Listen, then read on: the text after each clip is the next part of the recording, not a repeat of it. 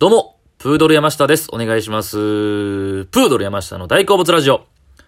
さあ、えー、今回はですね、えー、音楽の話をしたいと思います。えー、何について話すかと言いますと、えー、パンピーという、えー、ラッパーの人について、えー、語りたいなと思います。えー、このパンピーっていう、えー、ラッパー、まあ、ヒップホップですよね。えー、まあ、この人なんですけども、えー、7月1日ですね、に、えー、新しい、えー、5枚組の、えー、EP ですかね、ソファーキングダムっていう、えー、やつを出されて2年半ぶりに、えー、そういうね、アルバムというか、ミニアルバムみたいなものを出されたんですけども、この中でですね、えー、あるアーティストの人とコラボしてるんですよね。まあ、この、この一曲について、まあちょっと、あすごい、うわーってものを感じたので、ちょっと熱く語らせていただきたいなと思いまして。えー、で、これ5曲入りでして、えー、の3曲目かなに入ってる、えー、夢追い人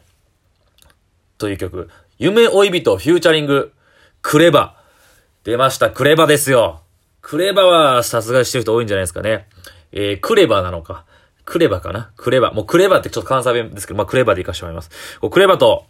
えー、コラボというかフューチャリングしてまして、この曲がむちゃくちゃかっこよかったという話なんですよ。はい。でですね、えー、6月30日の夜に、えー、その YouTube のアカウント、パンピーですね。これパンピーの曲なんですよ。パンピー名義の曲で、で、パンピーの、えー、えー、YouTube アカウントで生配信して、その、えー、8時半から生配信して、9時に、この夢追い人のミュージックビデオを初公開しますっていう感じやって、えー、詳細は全く知られてなかったんですよね。で、ファンの人とかがリアルタイムで見て、PV を見た時に、え、急にクレバ出てきたやんって言って、びっくりしたっていう、まあ、特にヒップホップが大好きなファンの方たちとか、ヘッズっていうんですかね、えー、人たちはもうびっくりしたらしいんですけど、僕はリアルタイムに見れなくて、えー、そう、ツイッターとかで知って、クレバとコラボするらしい、えー、マジかと。だからその、え、生の、えー、その、リアルタイムで見た時のその、か、えー、衝撃っていうのは、味わいたかったなと思いながら、えー、その、ライブとかも見返したんですけど、え、インスタライブとか。はい。で、えー、僕はその1日から配信、その、サブスクで配信されて、それを聞いたんですけどもね。いや、すごいかっこよかった。すごいって言ってもったけど。えー、まあ、パンピーっていう人の、まあ、軽く、まあ、知らない人のために説明しますと、えー、もう見、見た目がね、まあだからその、ヒップホップっていうものがその結構、いかつい黒人の音楽でストリート系でみたいな感じの、えー、いかつい感じじゃないんですよね。えー、すごくメガネかけた、えー、本当に、えー、気弱そうな男の人なんですよ。はい。えー、で、彼が、えー、公表はしてないんですけどね、計算したところ、まあ今年37歳ぐらいなんですよね。そう、まあ遅咲きっちゃ遅咲きなんですけども、このパンピーがですね、すごい今ヒップホップシーンというか、で、正直僕が思うに、一番売れてるんじゃないかなと思うぐらいなんですよ。まあそこはだ、えー、誰がどうというか比較対象は難しいんですけども、まあ多分その、えー、あれです。R 指定、えー、出てけへん。R 指定のグループ何だっけ？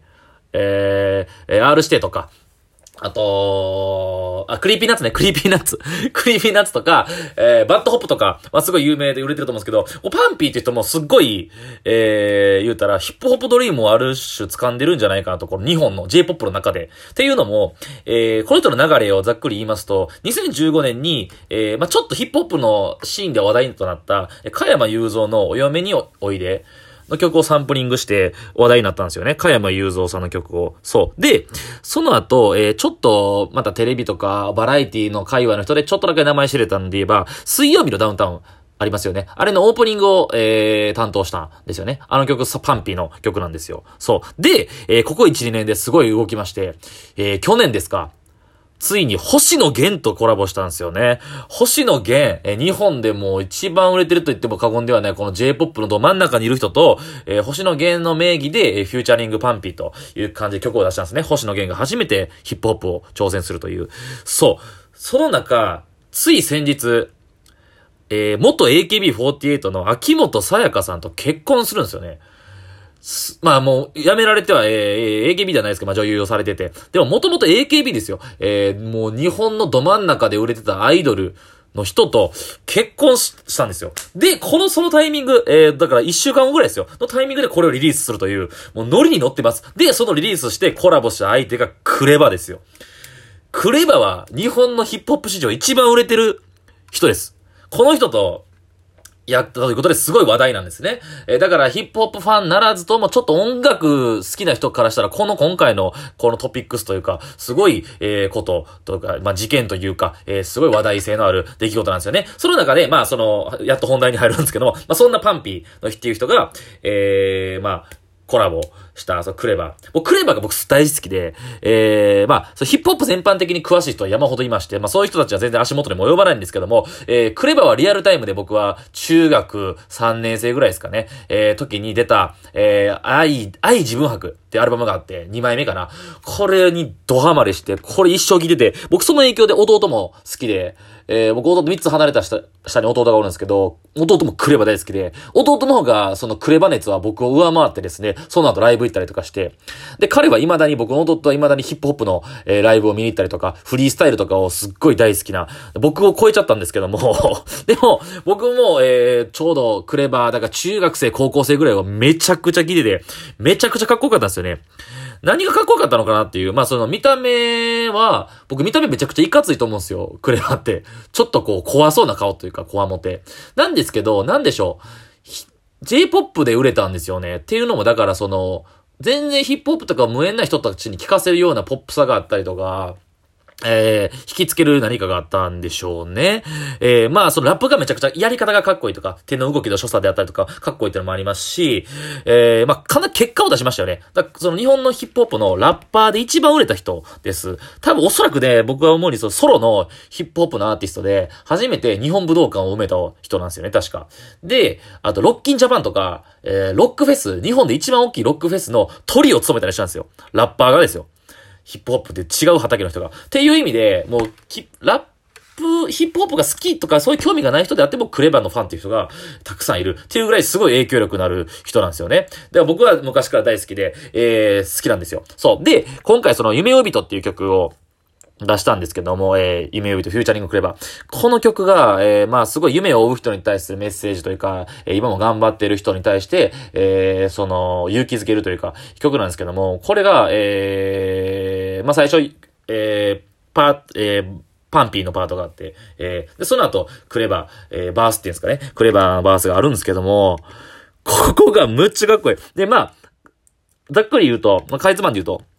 まあ、まだまだ現役かな感じというか、でが、伺えたというか、俺たち、まあ、クレバって44歳なんですよ。パンピー37歳で、そのヒップホップの世代で言っても一世代上なんですよね、クレバは。えー、で、クレバは、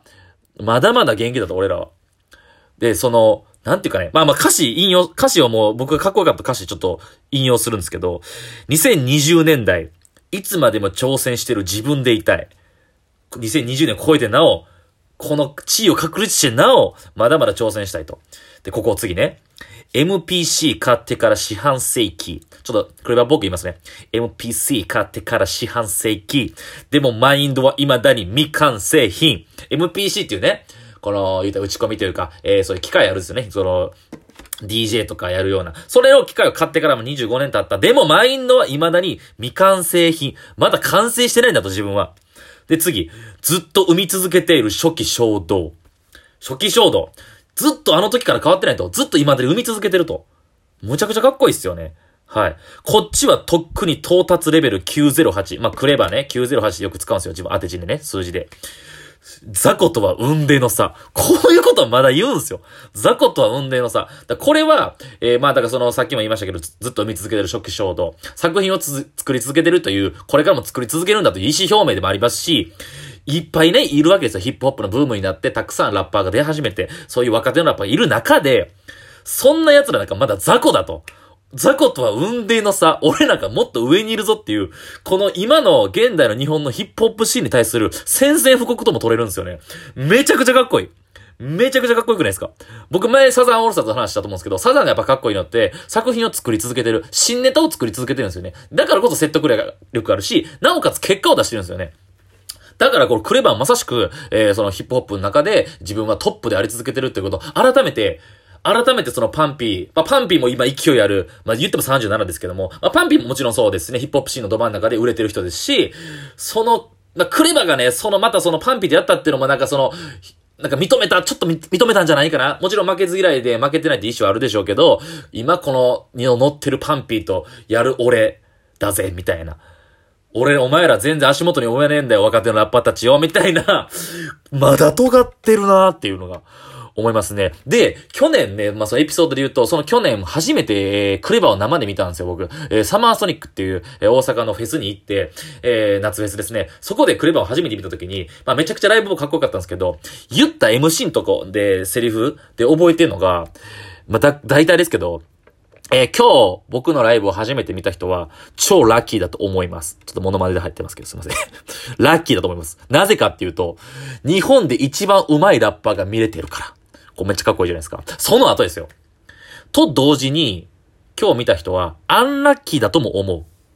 う。なぜなら、これから見るラッパーたちが全員下手に聞こえるから。めっちゃかっこよくないですかこんなこと言うん、44で、もう超えて、もうそろそろ15年やってね、もうそろそろちょっと落ち着く地位確立したから、もうなんか俺は音楽シーンではもうちょっと、もうやることやった。じゃないんすよ。まだまだプレイヤーで、戦ってると。一番上手いんだと、お前らなんかより。マジですごい。かっこいい。まあ、それはなんかちょっと、